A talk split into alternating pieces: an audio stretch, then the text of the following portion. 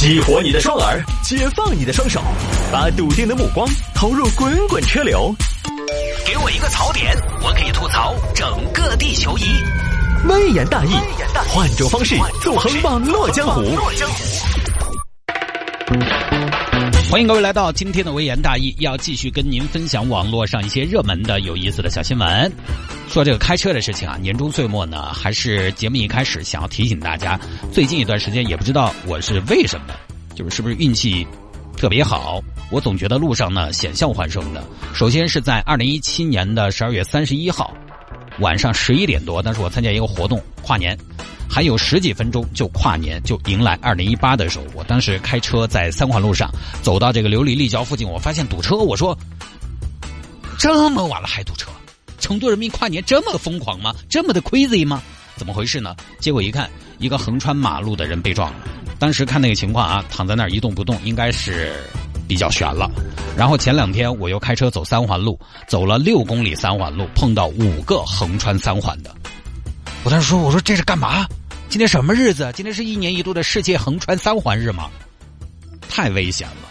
当然，因为听节目的很多朋友呢，其实平常开车比较多，所以要提醒大家，在三环路上开车是他们横穿马路，一定是他们不对。但是你遇到了，其实不是也麻烦吗？也晦气嘛，对不对？所以在三环路上开车慢一点，尤其是晚上。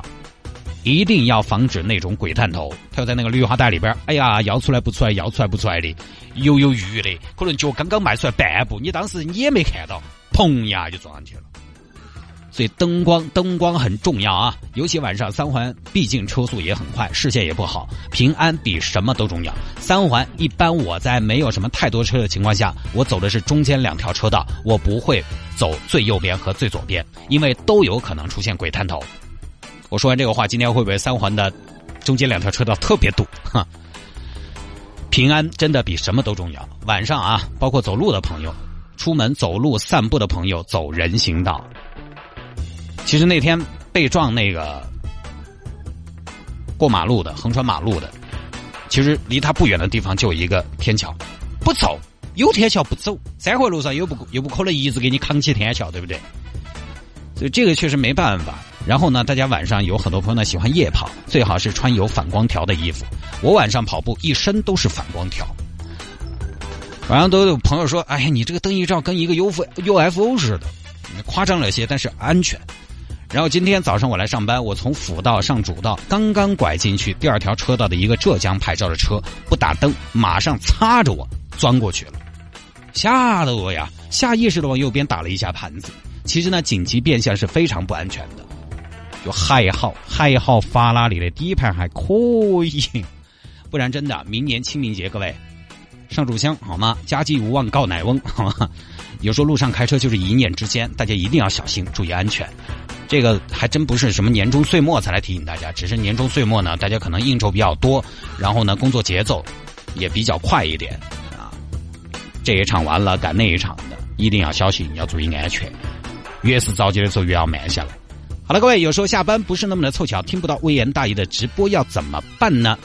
你可以在第二天早上锁定到一零二点六七点到八点的城市早上好会进行重播，重播内容就是头一天的节目，周末两天是没有的。来，今天第一个我们来看什么呢？男子在橘子缝里边塞毒品被快递小哥识破。这个事情听起来好像没什么特别的，但是我觉得他这个题材，我今天为什么要讲呢？就是我终于觉得它是一个好莱坞大片的格局了。没有像以往我们微言大义都是什么城市生活片、农村伦理片、坑蒙拐骗片，今天这个碰到毒品呢，就有一种大片的感觉了。啊，不知道为什么我们老是觉得贩毒的一般都是狠角色，其实现实当中啊，丧心病狂的也有，但是那种傻一点的也有。来看吧，这个事情发生在我们成都青白江，青白江有一个周某，平时呢卖点冰毒。他也不是卖冰毒，他其实主要就帮朋友带啊什么的，可能中间有谁要的话呢，他也赚点差价啊，也不知道他们这个是怎么卖的，估计呢应该是有一个自己的圈子，或者说呢在圈子内有一些黑话，你比如说 QQ 群、微信啊这些东西，这里边说话对话，你要什么东西，可能关键字词他们都是会给你做屏蔽的系统，甚至当你频繁出现某些字眼，可能说不定还会被监控，应该都是说黑话。谢先生，最近本店新到一批明前茶，欢迎到店品鉴。哎，也不晓得你们收到过这种信息没有啊？我反正是没有收到过。就这种短信，你看起来是喝茶的，但是内行人一瞄他就知道，哎，他其实就是喝茶的。好，反正不管嘛。最近呢，周某就一个业务是要寄到海南去。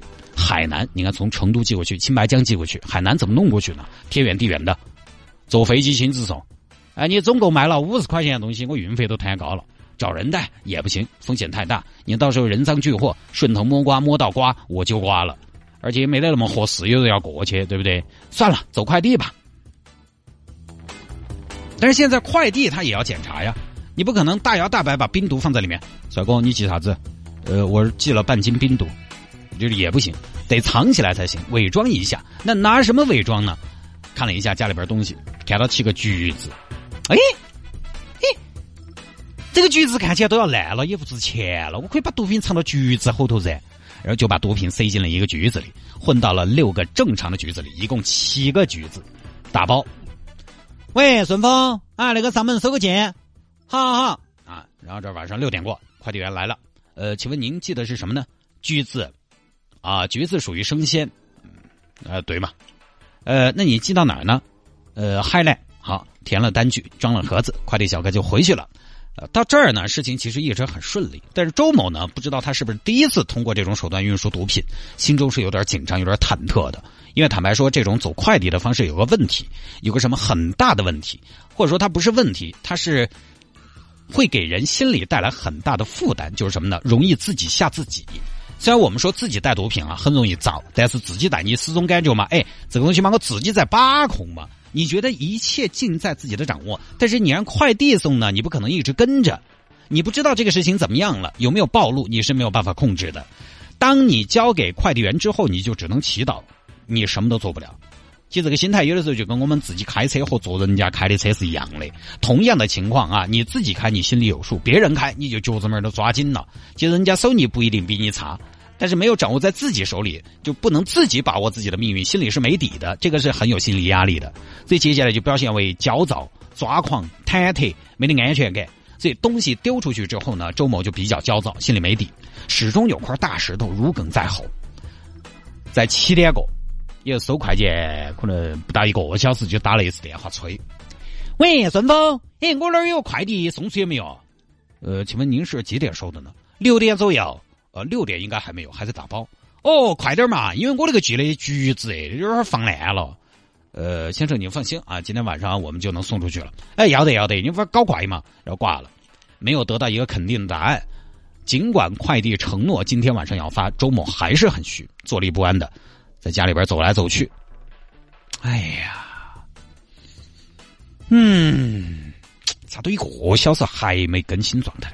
我上次寄了半斤香肠，半个小时就发出去了嘛？咋回事呢？不得中间出啥子意外嘛？应该不得呀。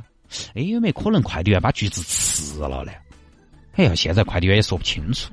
哎，走走走，哎，我当时应该缜密一点的，我应该买个榴莲来装的。哎呀，大意了，大意了！不然在家里边坐立不安的。于是呢，过了一会儿又打了个电话。喂，请问我那个快递寄出去没有？您寄了什么呀？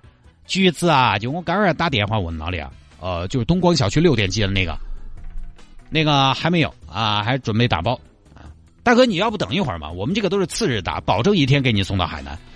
哎呀，主要这个橘子这个东西啊，放不得，它趴的的嘛，你晓得的。不然我找你们顺丰爪子嘛？呃，是是是，我们尽快啊。好，这是第二个电话，快递小哥也郁闷，你几个橘子催了两次了，真是的，对不对？然后周某这边看呢，还没有动静，哎呀，急得像热锅上的蚂蚁，糟了糟了糟了糟糟，多半糟了，警察可能已经在路上了。但是不会吧？听快递小哥的声音，台词各方面都挺自然的，不会不会，不要自己吓自己了。吉人自有天相，见人自有天收，再等等吧。哦，对了，而且上次我寄香肠是早上寄的，可能是属于平风期，所以发货比较快。这次是晚上寄的，赶上人家要准备收工了，一天的货都堆在这儿，可能确实要慢一点了。哎呀，当然也理解了啊，冷静一点，成大事者一定要沉住气。不会有事的，不会有事的，刚办的。好，又等，冷静冷静，不要催，不要急。终于熬到了晚上九点。其实也没过多久，拢共才两个多小时，还是有点坐不住了。这个时候呢，快递员在扫描验货了，又接到了周某的电话。喂，哪个？我我我我我是那个寄橘子的那个。哦，你好。呃，我问下我的橘子发出来没有？我们马上扫描，扫描了就发了呀。哎呀，咋你们顺丰那么么嘛？硬是找你们就是因为快噻。送货到现在都要三个小时了，咋还在青北江嘛？你这什么时候才能到海南岛啊？大哥，你这个我有个问题哈，我就想问一下，呃，但呃可能不合适，但我还是想问一下，就是你寄橘子，你很着急吗？我们这儿有很多客户寄黄金的、寄手机的、寄首饰的、寄古董的，没你这么着急呢。咋不着急嘛？生鲜的嘛，那个是看脑壳娃娃。生鲜我明天就给你送到了，对不对？实在不行坏了再买嘛。您太着急了，我还以为你这个是不是要拿橘子救命呢？哎，你还恰恰说对了。我一个舅舅在海南打工，水土不服，恶心反胃，吃不下饭，喝不进水，专门说了的要吃四川家乡的橘子，就喜欢那个酸甜度。你说是不是救命的？我舅舅从小就对我很好的，而且我舅妈后天办生，大办宴席，大操大办，指定要家乡的橘子来做果盘。大哥，大办宴席就七个橘子啊？好嘛好嘛好嘛，我们抓紧啊！那就麻烦了，帅哥。事成之后我请你吃饭啊！你看六点过到现在九点钟，两个多三个小时，打了三次电话，这边快递小哥就觉得有问题，啥东西哦？七个橘子催了三次了。你七个橘子，六个核桃，值得连续三次夺命 call 来催吗？什么橘子这么金贵？有点反常了。而且你本身寄七个橘子到海南，这个就不划算嘛，对不对？我们有的时候可能也帮朋友寄一些咱们本地的土特产这种东西，但是说实话，都是一箱一箱的，哪个在整七个橘子嘛？难道海南没有吗？对不对？豆腐摊成肉价钱啊，说不行不行，这个我要查一下。结果呢？因为中间他打太多次的电话去催促对方，而且寄七个橘子去海南岛，还 叫了顺丰，这本身就有点可疑。于是呢，让快递小哥生了疑心，就说不行啊，这个我要检查一下，我检查一下他的橘子，就翻开了周某的包裹。老李，过来帮我取一下，你帮我看下这个橘子，你跟橘子比较熟，你帮我看下这橘子有没得问题。我看一下呢，是这样的。橘子的好坏，一要用看，你看这个橘子，皮皮比较松垮，看起来糖分很足，然后再闻，哇，真的有一股大自然的清香哎！最后呢，再尝一尝，呃，不不不，尝就不尝了，客人寄的东西啊，你看这个橘子贵不贵？你帮我配一下，啥子品种？嗯。这个橘子是这样的，它应该不便宜，它血统很纯正，它应该是产自蒲江县的砂糖橘，市场上看大小吧，五毛钱到一块钱一个，那对呀，也不贵呀。所以老李我就有点奇怪，你说一个四川人，啊，他寄七个橘子到海南是啥子意思？这个怎么说呢？不好说。因为有些人他就好这一口，那我问一下，海南有没得橘子呢？海南当然有，但是海南比较多的是柑子，跟我们这边不一样。柑子和橘子比起来，劣势还是比较明显的。他们到底有啥子劣势呢？最大的差距就是橘子好剥皮。我这辈子为什么不喜欢吃柑子？就是因为橘子好剥皮。哦。那因为我看下这些橘子造型上有没有啥奇怪的，然后两个人一起检查。嗯，这个橘子看一看颜色鲜艳，软一软，Q 弹饱满，没有问题。那这个呢？这个闻一闻没有打油，摸一摸光滑撇脱，也没有问题。这个呢？咦，这个怎么破了呢？那，你看这个下面有个裂缝，裂缝，哎，真的的嘛？快把它掰开。然后两个人轻轻的搬开一看，发现果肉里边藏着一个透明的封口袋。诶，这是什么？不会是大规模的杀伤性武器吧？果然，这个橘子里面藏着猫腻啊！赶紧打开，弄出来一看，就发现里面装了一袋白色的晶体。这是什么呀？看起来像是味精。我知道了，这个人根本不是要寄橘子，寄橘子只是他的幌子。其实他的真正目的是要寄味精。老子抓你俩就系围巾，还需要暗度陈仓是？你不知道直接系吗？还要假动作系橘子，想想就不可能嘛？那老李，你说这个是啥子？我看这个样子像是毒品，毒品。嗯，你咋晓得？呃，不瞒你说，我以前学过烹饪，那烹饪跟毒品也没关系啊。这样，你我说了都不算啊。这是我们顺丰速递五块石快递站的第一个答案，报警啊！警察来了就晓得了，报警。警官，我们这里发现了可疑物品。派出所民警赶来，东西在哪儿？这儿，警官。嗯，啊，这个是那个的嘛？这个是冰毒的嘛？哎呀，咋咋咋咋咋！我不该用舌头尝的。哎呀，不行，我这有点嗨啊！我要出去嗨一下，不好意思啊。呃，老谢，你赶紧来处理一下。这个开玩笑啊，就是，哎，你说那个影视作品里边老是这样嘛？毒品交易的时候，或者说警察验货的时候，都是呃，弄手指门沾点毒品，然后放到舌头上，这种可能是假的吧？我觉得哪个警察那么舍得哟？是自己口尝毒品，真是这个太猛了。嗯，就民警发现呢，这个里面就是冰毒。重量是零点五五克，就是一克不到。其实我很好奇，零点五五克这个东西大概值多少钱？可能是不是跟海鲜一个价？实价。过年了，可能供不应求，就随行就市。确实是毒品啊！小西小张，感谢你们，你们很警觉呀。这个确实是毒品。如果每一个快递从业人员都能像你们一样尽职履责，那这个世界就会少一个人被毒品危害啊。那你把这个发货人地址给我们提供一下嘛？那民警随后就把这个地址拿到对周某实施了抓捕，而且呢套路比较传统，就这样的跑去啊，先敲门，谁啊？你好，我们是燃气公司的，干嘛？我们做个燃气检修，不用，哎，用用用，几分钟几分钟啊，一会儿爆炸了，反正不管哦。进去之后就把周某抓了，你知道为什么抓你吗？不晓得，七个橘子是你寄的吗？是，里面有什么东西？说，里头有橘子，还有呢，冰毒是不是你的？啊，是是是是是，哎，你们咋晓得的呢？我们怎么知道的？往海南寄七个橘子，电话催了三次。什么橘子那么贵重，那么紧急？吃了要升天吗？啊？你怎么不给你的橘子报个价呢？不要太明显了。哎呀，我当时就是想报价嘛，没搞得赢的嘛。说吧，寄给谁的？我有个朋友。你这有多少？嗯，半克。好多钱？我收了三百，然后买毒品花两百。为什么要用快递？不用快递啊，怎么办呢？警官，我就赚一百块钱，而且啊，说实话，来回打车买毒品，这个水果也是我专门去买的，打车钱、水果钱我没赚什么，我最后一砸账赚了三十。说实话，我还不如去送送外卖算了，对不对嘛？我这个是赚的卖白菜的那些钱，操的是卖白粉的心，纯粹是帮个忙。然后就这样呢，周末就被抓获了。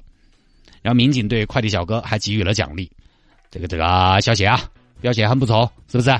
哎，有功啊！希望你再接再厉。当快递队伍中的怎么说呢？快递队伍中的就是那种警犬，好吧？快递队伍中的警犬，狗狗。我们这儿呢也给你准备了三千元的现金奖励，拿了。哎呀，谢警官，警民团结是一家，和谐社会人人有责，靠大家。你这样搞得我像是为了钱一样，那多不好意思的。哎呀，小谢说那些拉倒，要过年了就当爷爷给你的压岁钱。反正最后的结果呢，就是周某被捕，快递小哥喜得三千元的奖励。所以这个事情告诉我们什么？告诉我们，举报毒品交易比毒品交易来钱快，而且还没得风险，这是一个生财之道啊！啊，当然话说回来，这个毒品呢确实很害人就是了啊！啊，大家知道我呢一般在节目里边都说法无禁止则可为，嗯，大家做什么样的人生选择呢，都是自己的事情。但是毒品这个确实爱不得，应该远离，应该打击。其实周某这个心态啊，说到底还是做贼心虚。他自己呢，当然，其实警方后来也说了，他们现在会对很多的快递员工进行这种违禁品的查验的培训。所以呢，大家也不要有侥幸心理，就想到哎呀，我能不能通过快递的途径寄点违禁品啊？不要有这个心思。其实标题是这么说的：他打了三次电话，导致快递小哥怀疑。其实快递小哥如果在例行检查的时候，也有可能。把他这个毒品检查出来，所以就不要再抱有侥幸心理了啊！当然，主要他自己卖了个破绽给快递小哥，快递七个橘子过去本来就奇怪了，还再三的催促，这个确实有点傻啊！好吧，这条就跟大家分享到这儿。那下了节目找我有什么事情呢？魏延大有什么小新闻的素材可以向我推荐，也欢迎您在微信上面直接来搜索谢探德斯的微信号，拼音的谢探，然后是数字的零八幺七，拼音的谢探，然后是数字的零八幺七，加为好友来跟我留言就 OK 了。